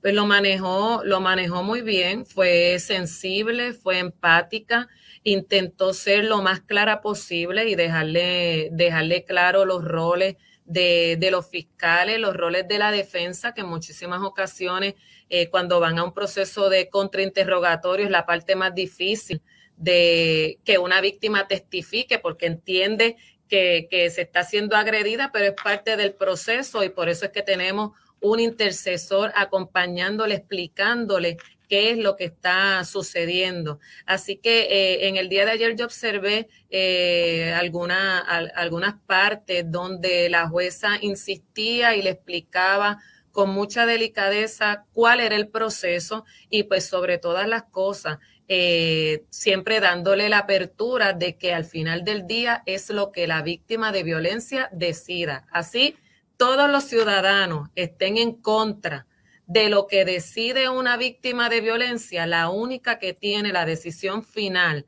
de testificar, en este caso en específico, es Andrea. Eh, licenciada, también para aprovechar que la tenemos, ya estamos eh, cerca de cumplir un año de, la designación del Comité PARE, usted forma parte de sus trabajos. Eh, ¿Está satisfecha con lo que se ha hecho al momento? ¿Por dónde va esa ruta de trabajo? ¿Qué es lo que debemos estar viendo este 2022? Pues mira, eh, eh, con el estado de emergencia se han traído, como siempre yo he señalado, eh, aparte de, de, de resaltar la problemática que existe en Puerto Rico, se han, se han atraído recursos. Es bien importante los fondos para los recursos, que las agencias este, asignen recursos para, para unidades especializadas en la policía, unidades especializadas en el Departamento de Justicia, eh, etcétera, etcétera. Yo siempre señalo que el aspecto de la violencia de género no, lamentablemente no es una varita mágica que yo mañana con un estado de emergencia pueda borrar. Esto desde que el mundo es mundo existe violencia, que ahora se está hablando, pues es un paso sumamente importante, que ahora todo el mundo está pendiente de cuán grave es este mal social, pues eh, es un paso adelantado. Así que todos los que se unan en pro de erradicar la violencia en todas sus manifestaciones. No solamente podemos hablar de feminicidio, tenemos que hablar de hostigamiento sexual, de agresión sexual, de inequidad salarial, todo lo que esté relacionado a cualquier manifestación de violencia, para mí eh, este, estoy satisfecha, pero que nos queda un mundo, no solamente en Puerto Rico, por erradicarla y llegar a lo que, a lo que aspiramos, pues sí, ciertamente eh, nos queda muchísimo por trabajar, pero no podemos parar. Expresiones de la Procuradora de la Mujer, Lercy Boria. La pregunta que nos hacemos esta hora de la tarde es la siguiente. ¿Vale la pena el que una víctima de violencia de género recurra a las autoridades para buscar ayuda tomando en consideración las experiencias que hemos visto? Vamos a ver qué ocurre de aquí en adelante pendientes a la red informativa. La red le informa. A la pausa, regresamos con más en esta edición de hoy viernes del noticiero estelar de la red informativa.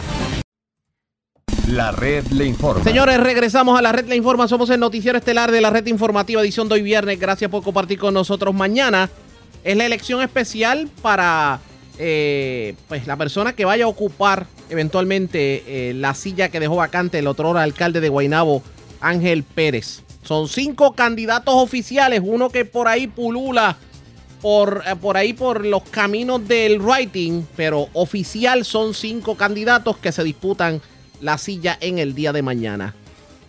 A horas del evento, ¿cómo están los preparativos? ¿Cómo, ¿Qué se espera que ocurra? Yo tengo línea telefónica al secretario general del Partido Nuevo Progresista, Carmelo Ríos. Carmelo, saludos, buenas tardes, bienvenido.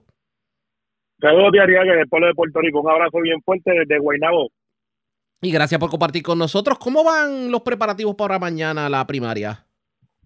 Vamos bien en popa. Ya esta mañana a las siete y media salieron los maletines que se llevan a las cárceles eh, hay alrededor de 38 votos, teníamos alrededor de 5 o 6 votos en la federal, ciertamente no se pudieron dar porque pues no teníamos la garantía de estar ahí, ya que estaba clausurada la cárcel federal por un brote de COVID, y los maletines, a diferencia de otros eventos electorales, salen mañana también a las 7 de la mañana desde el centro de operaciones, van a haber alrededor de, de 26 centros de votaciones en todo Guaynabo, dividido entre el campo y la ciudad, como le conocen, el 6 y el 7, los precintos, vamos a tener 48 de entre esos 26 centros de votaciones, 48 colegios. Hay dos que son añadidos a mano, porque tú sabes que pues en esta elección usted con la licencia, con la tarjeta electoral o el pasaporte, usted puede votar. Una vez usted vote, usted queda afiliado automáticamente al Partido Nuevo Progresista porque participó en una primaria del PNP y queda para el récord. Y usted puede escoger entre esas cinco personas y aquellos que quieran tener un voto right-in. eh, yo sé que todo el mundo habla de representante Molina Navarro, pero puede ser cualquier otro nombre. Usted lo pone ahí. Ese voto no se cuenta el día de la elección, eso va al escrutinio. Y cuando vaya al escrutinio, entonces en el acta se reconoce ese voto y se le adjudica el valor de la persona nominada o las personas nominadas. En este caso, eh, ¿a qué hora ustedes esperan ya tener un resultado sobre esta votación? La experiencia previa, como esto va a ser, no va a ser eh, electrónico, va a ser manual, ya que va a ser bastante sencillo eh, poder contar los votos.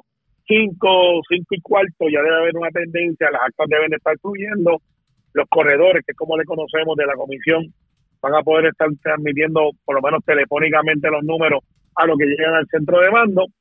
Una vez llega al centro de mando se computan, pero eh, la experiencia nos dice que el colegio cierra a las 3, a lo que cuadran acta. Estamos hablando de cuatro y media, ya empiezan los rumores y a las 5 ya tenemos una tendencia bastante oficial. En este caso, cada uno de los candidatos tiene su, sus observadores. Eso es lo que tienen derecho, a observadores. Eh, creo que todos los candidatos tienen sus observadores, que son alrededor de 46 a 48, y, y los funcionarios de colegio no van a ser de Guaynabo. Los estamos trayendo de diferentes puntos, vienen desde Carolina, de Canóvana. Eh, escogimos los mejores de los mejores eh, que están allí, que son los que se dedican a lo electoral para garantizar que el proceso va a ser uno puro, no va a haber influencias externas, se va a contar todos los votos de todos los candidatos eh, y los observadores van a estar ahí velando el proceso, pero no van a estar contando votos. O sea, no hay nadie afiliado a Guaynabo, Bayamón, Tobalta, Tobajo, Cataño que estén allí como funcionarios de colegio. Dígame algo, hablemos de la figura de Georgie Navarro, porque obviamente por ahí hay un movimiento que aunque no se quiera admitir, está impulsando a Georgie Navarro para, para, una candida, para la candidatura en nominación directa. Aquí hay dos panoramas. Número uno, ¿a qué tendría derecho mañana Georgie Navarro en los colegios? Y número dos, si Georgie Navarro por esas carambolas de la vida ganara nominación directa, ¿pudiera ejercer como alcalde? La primera, el único derecho que tiene Georgie mañana es el que tengo yo, de salir a votar. Y sé que lo va a hacer. Ya este no es un secreto, él avala esa candidatura. Él ha dicho que ha consultado con el comisionado o el contador electoral y él públicamente ha dicho si él sale electo, él va a juramentar. Tiene un pequeño problema, residencia. Tendría que ir al tribunal, yo como secretario general, a pesar de la amistad que nos une, una amistad genuina, no lo puedo certificar. Y la comisionada tampoco, porque es que él no cumple con el requisito. Y usted puede, puede aspirar, pero una vez sale electo, tiene que cumplir con el requisito para la posición que aspira. Y lo único que pide que Jorge Navarro sea alcalde en este momento histórico, quizás en el 2024, si quiere correr, lo puede hacer y tendría los requisitos, si se mantiene viviendo en Guaynabo. Él tiene que tener un año de residencia previa a la elección y él ha admitido, él, que él lleva alrededor de cuatro o cinco meses. Y la posibilidad de que se mantenga eh, un alcalde interino en lo que, pues, eso en caso de que Georgie Navarro gane, de, eh, que Georgie pueda cumplir con el requisito de residencia para entonces poder juramentar. ¿Eso se ha vislumbrado como una decisión salomónica en este caso? No, es que yo no puedo tener atender decisiones salomónicas. Yo estoy impedido de interpretar la ley más allá de lo que dice. Eh, pero eso es una defensa que el representante Navarro pudiera llevar al tribunal y decir, bueno, lo mío es subsanable, es como lo de Toro, que no pudo juramentar hasta que no completa la edad, y pues sería su planteamiento. Pero entonces Guaynabo estaría eh, con un vicealcalde, en este caso vicealcaldesa, desde ahora, que estamos hablando que es febrero, quizás hasta septiembre. Pero eso es especulativo, eso ciertamente no, no es algo que, que yo veo ese movimiento. Pero la ahí. juramentación no se detendría. Por ejemplo, supongamos que si Georgie Navarro gana El puesto entonces sería para la segunda persona que obtenga, eh, que sería la primera oficial, que obtenga la mayor cantidad de votos. El partido no detendría la juramentación en caso de que Georgie Navarro vaya a los tribunales, simplemente juramentaría a la persona que domine en votación de los que son oficiales. Dentro de ese mundo de la especulación, eso sería una solución. Este, pero yo te digo una cosa, y lo digo con toda la candidez, la voluntad del pueblo siempre se va a respetar. El voto es sagrado y es el voto. Y eso es lo que realmente nos mueve en la democracia. Por eso. Pero yo estoy seguro, estoy seguro, que mañana la gente va a salir a votar. Se van a escoger dentro de los cinco candidatos la persona que ellos entienden puede manejar las necesidades de Guaynabo. Y yo, por lo menos, yo, en mi calidad de guaynabeño, voy a salir a votar y de esos cinco candidatos voy a escoger uno. Tan sencillo como eso. No le pregunto cuál va a escoger porque obviamente no me lo va a contestar. Bueno, como secretario general no lo puedo decir porque pues, entonces eh, plantearían de que hay una, una influencia eh, de, del partido, que aunque yo no represento el partido como yo como persona, yo ocupo la posición, pero ciertamente no lo haré público. Esto promete definitivamente, eh, estaría la mar de interesante, pero vamos a salir un poquito de la primaria, independientemente de quién gane mañana. Gane Yogi Navarro, gane O'Neill, gane Dana Miró, gane eh, pues, los demás candidatos, cualquiera de ellos. Eh, lo cierto es que el Partido Popular Democrático ya está haciendo embocadura para el 2024 e inclusive han insinuado eh, que una posible candidata a alcaldesa pudiera ser eh, la, la, esposa del ex gobernador Alejandro García Padilla. Bueno, ese es el mundo de la especulación. El Partido Popular tiene un pequeño problema, no es tan pequeño. Tiene el presidente de la Cámara diciendo que ellos van a llegar tercero, no tienen candidato. Dentro de los candidatos que se menciona a la gobernación, pareciera una rifa a ver quién no quiere participar están desbandados, no pueden hacer una convención, no pueden hacer un pari de marquesina. Y ahora, pues, ante la coyuntura, que ciertamente no es fácil para el PNP, plantean que por default o carambola, pues vamos a buscar a alguien. Si Wilma Pastrana no estará disponible, pues es un asunto del Partido Popular. Yo me voy a encargar, como secretario general y como buenaveño, mientras esté en la posición, que son posiciones temporeras, obviamente, de que Guaynabo se fortalezca y que salgamos unidos y he hablado con todos y cada uno de ellos y todos están conscientes de la responsabilidad política que recae sobre sus hombros al momento de que pase la primaria. Y yo confío que lo que ha sido un compromiso entre nosotros de que con el que gane el que vamos a apoyar se materialice por el bien no tan solamente del partido, sino también de Guaynabo. Desde que Guaynabo tiene el efecto democrático de elegir su alcalde o alcaldesa, porque tuvimos una alcaldesa allá, ha sido siempre electo el Partido No Progresista desde su institución y fundación. Siempre. Y yo no voy a dejar la bola caer y créeme que va a ser el próximo, la próxima alcaldesa, va a ser el Partido No Progresista y se va a notar el apoyo desde la Secretaría y desde la Gobernación para que Guaynabo siga brillando. Gracias por haber compartido con nosotros y mañana estaremos pendientes a los resultados. De hecho, esto eh, va a estar operando todo desde cuál comité, del Partido Nuevo Progresista. Vamos a tener centro de operaciones de la Comisión de Elecciones. Más tarde vamos a dar todos los detalles, pero vamos a estar allí quizás en Mario Jiménez, que estamos haciendo la logística para recibir, para hasta ahora en el centro de, de operaciones de la Comisión de Elecciones que tenemos allí en Atorrey, que queda 7 8 minutos de Guaynabo, anyway. Exacto. Pero estamos haciendo gestiones para movernos un poquito más cerca. Vamos a estar pendientes. Gracias por compartir con nosotros. Buen fin de semana. Buen fin de semana. El secretario general del Partido Nuevo Progresista, Carmelo Ríos. Mañana es la votación. Ustedes pendientes a la red informativa que definitivamente le vamos a traer a ustedes toda la información correspondiente a lo que ocurra en el municipio de Guaynabo. La red le informa. A la pausa, regresamos a la parte final del noticiero estelar de la red informativa. La red le informa. Bueno, señores, regresamos esta vez a la parte final del noticiero estelar de la red informativa de Puerto Rico. ¿Cómo está Estados Unidos? ¿Cómo está el mundo a esta hora de la tarde? Vamos, con DN nos tienen un resumen completo sobre lo más importante acontecido en el ámbito nacional e internacional. La Organización Mundial de la Salud afirma que el número de casos confirmados de coronavirus en todo el mundo se disparó a 15 millones la semana pasada, la cifra semanal más alta desde el comienzo de la pandemia por un amplio margen. Países de todo el mundo, desde México hasta Argentina y Filipinas, han batido récords de contagio y las hospitalizaciones están aumentando rápidamente en muchos lugares. En Canadá, el primer ministro de la provincia de Quebec declaró este martes que comenzará a multar a los adultos que se nieguen a ser vacunados por razones no médicas. El canciller alemán Olaf Scholz dijo el miércoles al Parlamento de su país que le gustaría que las vacunas fueran obligatorias para todos los adultos. En Francia, decenas de miles de docentes sindicalizados abandonaron sus puestos de trabajo en reclamo de una política coherente para afrontar la COVID-19 en las escuelas y de mayores protecciones para docentes y estudiantes. Hemos llegado a un nivel de exasperación, cansancio y enojo no tuvimos más remedio que organizar una gran movilización para enviar un mensaje contundente al gobierno.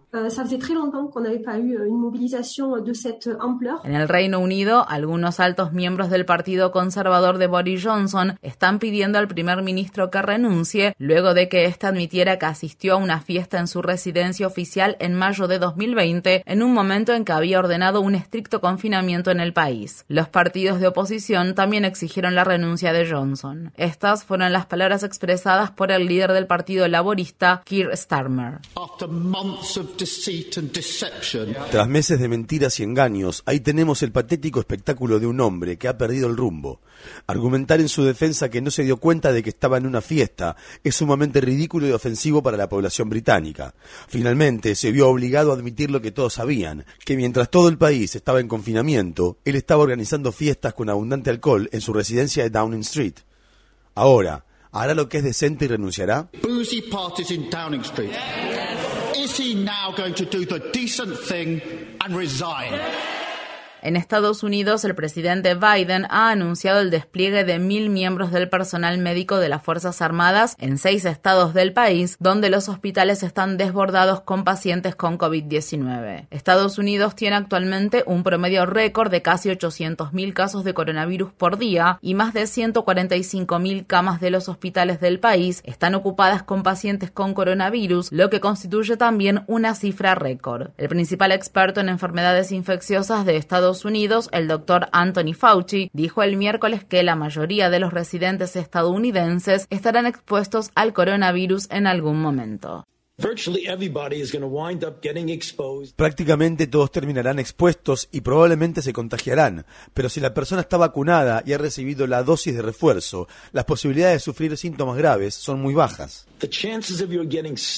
El gobernador del estado de California, Gavin Newsom, aprobó un cambio de política que permitirá que los trabajadores de la salud asintomáticos que hayan dado positivo por coronavirus regresen a sus puestos de trabajo de inmediato. La presidenta de la Asociación de Enfermería de California, Kathy Kennedy, criticó la decisión y escribió al respecto. Necesitamos tener más medidas de control de las enfermedades infecciosas, no más víctimas. El aumento exponencial de casos de coronavirus es una advertencia para fortalecer las medidas de seguridad, no para debilitarlas. El gobernador Jim Justice canceló el discurso sobre el estado de Virginia Occidental que iba a pronunciar ante la legislatura estatal tras dar positivo por coronavirus. El jefe de gabinete de Justice dijo que el republicano que tiene 70 años y que ha recibido tres dosis de la vacuna está muy enfermo con coronavirus y que sufre una congestión grave y una presión arterial elevada. El líder de la minoría republicana de la Cámara de Representantes de Estados Unidos Kevin McCarthy, dijo este miércoles que no cooperará con el comité de dicha Cámara que investiga la insurrección del 6 de enero en el Capitolio. El panel del comité le había pedido a McCarthy que testificara de manera voluntaria sobre el estado de ánimo de Trump en el periodo previo a la insurrección y en la semana posterior al ataque al Congreso. McCarthy calificó al comité de ilegítimo y sostuvo que sus conversaciones privadas con Trump no estaban ni remotamente relacionadas con la violencia que se desató en el Capitolio. El El expresidente Donald Trump interrumpió este martes una entrevista telefónica con la Radio Pública Nacional de Estados Unidos después de que lo criticaran repetidas veces por sus mentiras respecto a las elecciones presidenciales de 2020. Tras insistir en teorías conspirativas sobre la victoria de Joe Biden en el colegio electoral, Trump interrumpió de manera abrupta la conversación con el presentador Steve Enskip. La entrevista, que se suponía que iba a tener una duración de 15 minutos, duró menos de 9 minutos. La Radio Pública Nacional transmitió el intercambio este miércoles.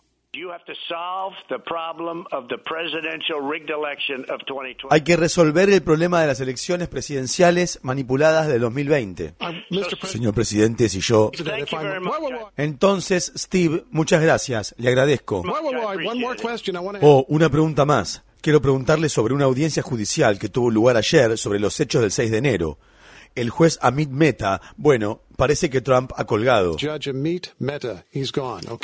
Durante la entrevista, Trump calificó al líder de la minoría republicana en el Senado, Mitch McConnell, de perdedor por no respaldar sus afirmaciones infundadas sobre las elecciones. En el Congreso de Estados Unidos, el presidente Biden celebrará una reunión con el bloque demócrata del Congreso este jueves al mediodía. La Casa Blanca está presionando a los senadores Joe Manchin y Kirsten Sinema para que apoyen un cambio en las reglas del Senado. Dicho cambio permitiría que los demócratas puedan aprobar por mayoría simple un par de proyectos de ley importantes que protegen el derecho al voto y evitar que los republicanos recurran al obstruccionismo legislativo para bloquearlos. El miércoles, el líder de la mayoría demócrata del Senado, Chuck Schumer, propuso una maniobra parlamentaria para abrir el debate de esas legislaciones sobre los derechos electorales. No obstante, dicha maniobra igualmente permitiría que los republicanos utilicen la regla de obstruccionismo legislativo para bloquear la aprobación final de la ley John Lewis de avance del derecho al voto y de la ley de libertad de voto. El miércoles, el líder de la minoría republicana en el Senado, Mitch McConnell, criticó al presidente Biden por el discurso sobre el derecho al voto que pronunció en el estado de Georgia a principios de esta semana, en el que acusó a los republicanos de ponerse del lado de Jefferson Davis en lugar del de Abraham Lincoln.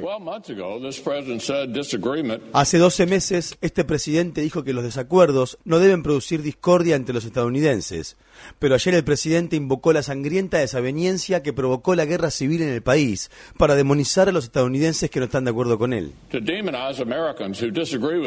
En 2015 apareció una foto que mostraba a McConnell posando frente a una gran bandera confederada durante un evento de la organización Sons of Confederate Veterans que se llevó a cabo a principios de la década de 1990. La Corte Suprema del Estado de Ohio anuló un plan de redistribución de distritos de la Cámara de Representantes y el Senado estatal, una delimitación significativamente manipulada por los republicanos para preservar su mayoría cualificada en la Asamblea General de Ohio. El Tribunal Supremo del Estado otorgó a la Comisión de Redistribución de Distritos de Ohio, dominada por los republicanos, 10 días para presentar un nuevo plan después de determinar que los mapas anteriores violaban una enmienda a la Constitución de Ohio contra la manipulación de distritos electorales. En los territorios ocupados de Cisjordania, un estadounidense de origen palestino de 80 años murió este miércoles a manos de las Fuerzas Armadas israelíes. Testigos afirman que las fuerzas israelíes detuvieron a Omar Abdulmahed Assad mientras este conducía de retorno a su casa y que luego lo sacaron a rastras del automóvil, lo amordazaron y esposaron y lo dejaron morir. El Departamento de Estado de Estados Unidos dijo que iniciará una investigación sobre la muerte de Assad, quien tenía ciudadanía estadounidense. En otras noticias de la región, la Corte Suprema de Israel dictaminó el martes que el Ministerio del Interior no puede negar el derecho de residencia en Israel a las personas palestinas casadas con ciudadanos israelíes. Un tribunal alemán dictaminó que un ex oficial de inteligencia sirio es culpable de crímenes de lesa humanidad, concluyendo así el primer juicio contra un miembro del régimen del presidente Bashar al-Assad por delitos relacionados con la tortura. El coronel del ejército sirio, Anwar Raslan, fue condenado a cadena perpetua después de que el tribunal lo vinculara con al menos 4.000 casos de tortura, decenas de asesinatos y cinco episodios de violencia sexual en Siria. La policía arrestó a Raslan en Alemania en 2019 y los fiscales iniciaron el caso sobre la base del principio de jurisdicción universal que permite el enjuiciamiento de crímenes internacionales graves, incluso si se cometieron en otro país. Estados Unidos aprobó la liberación de otros cinco prisioneros de la prisión estadounidense de la bahía de Guantánamo. Tres de los hombres son de Yemen, uno es de Kenia y el otro es de Somalia. Ninguno de ellos estaba acusado de algún delito. El gobierno de Biden anunció la liberación a principios de esta semana en el vigésimo aniversario de la apertura de la prisión. Se ha aprobado la liberación de casi la mitad de los 39 reclusos que aún permanecen en Guantánamo, pero eso no garantiza que sean liberados pronto, ya que Estados Unidos aún necesita conseguir países que reciban a los prisioneros.